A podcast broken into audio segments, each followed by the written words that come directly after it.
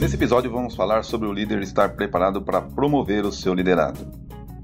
Todo líder tem que ter a responsabilidade e a ciência de que deve observar o tempo todo a sua equipe, identificar talentos, tratar e cuidar desses talentos, identificar a hora certa para promover, ter a clareza dos critérios a serem considerados numa promoção.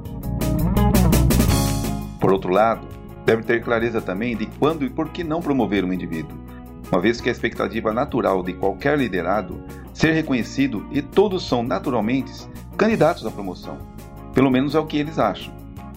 Seu líder tem clareza dos critérios. Melhor ainda, se esses critérios são conhecidos pelos liderados, isso facilita muito para o líder defender uma promoção, ou explicar ainda ao liderado por que dele eventualmente ainda não estar preparado para ascender na carreira. Olá, seja bem-vindo a mais um episódio do S26, um podcast voltado a jovens profissionais e executivos, e até mesmo você, profissional com alguma experiência que está buscando desenvolvimento e ascensão na vida profissional.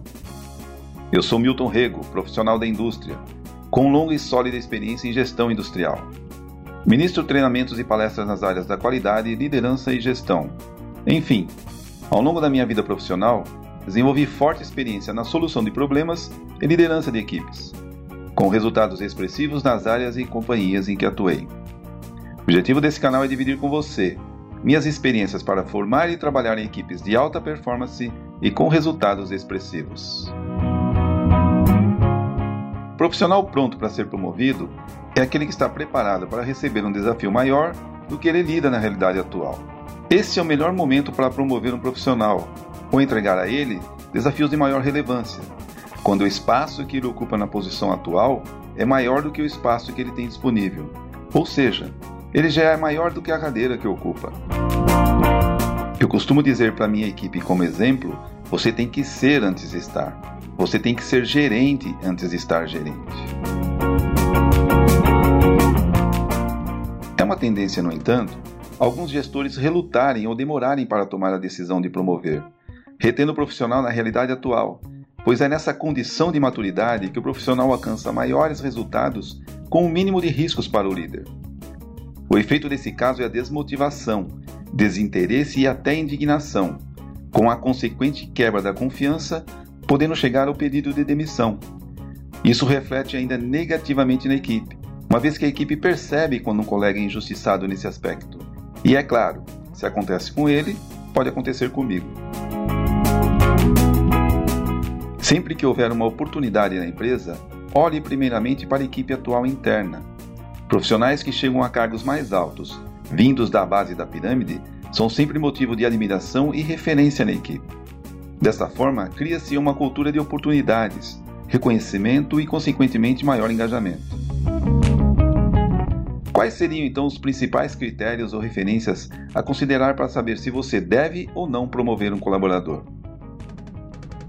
O primeiro critério é da competência, Identificar se a pessoa está apta, se possui as habilidades necessárias, se tem a formação compatível e ainda se tem alguma experiência para os desafios da nova posição. O segundo critério é a característica de liderança. Não necessariamente uma posição hierárquica de liderança, mas ser líder na atividade ou posição sob sua responsabilidade, se tem autonomia, se possui postura proativa no dia a dia, no sentido de assumir efetivamente as responsabilidades se está pronto para enfrentar situações que demandam posicionamento e decisão para ações relativas à posição. É importante considerar também a visão dos demais colaboradores. Como os colegas de trabalho o veem? Qual autoridade que o indivíduo tem para a posição que vai assumir frente aos demais colegas? Flexibilidade é outra característica importante a ser considerada. O quanto o colaborador é capaz de adaptar-se às novas realidades e como se comporta o quanto está disposto a aprender e evoluir. A capacidade de se comunicar também é um item relevante a ser considerada numa promoção, principalmente se a promoção remete a uma posição de liderança. O indivíduo, nesse caso, deve ser claro e objetivo nas instruções ou decisões referentes aos processos sob sua responsabilidade. Candidato à promoção deve ter capacidade de trabalhar em equipe. O indivíduo a ser promovido deve ter sintonia com os demais membros do time modo geral, para saber promover um colaborador corretamente, o líder deve avaliar então como o profissional agrega valor à nova função, quais de suas competências técnicas, postura e habilidades podem ser consideradas diferenciais para posicioná-lo nesse desafio. E para finalizar, cuidado ao deixar de reconhecer ou promover um colaborador. Quando temos um profissional que se destaca na equipe que entrega resultados rápidos e de qualidade, existe uma tendência do líder em jogar com a segurança, principalmente quando precisa ser assertivo e rápido ao encaminhar uma ação. Eleger então esse profissional de destaque para os maiores desafios do time. O mesmo pode se sentir sobrecarregado eventualmente também injustiçado frente aos demais.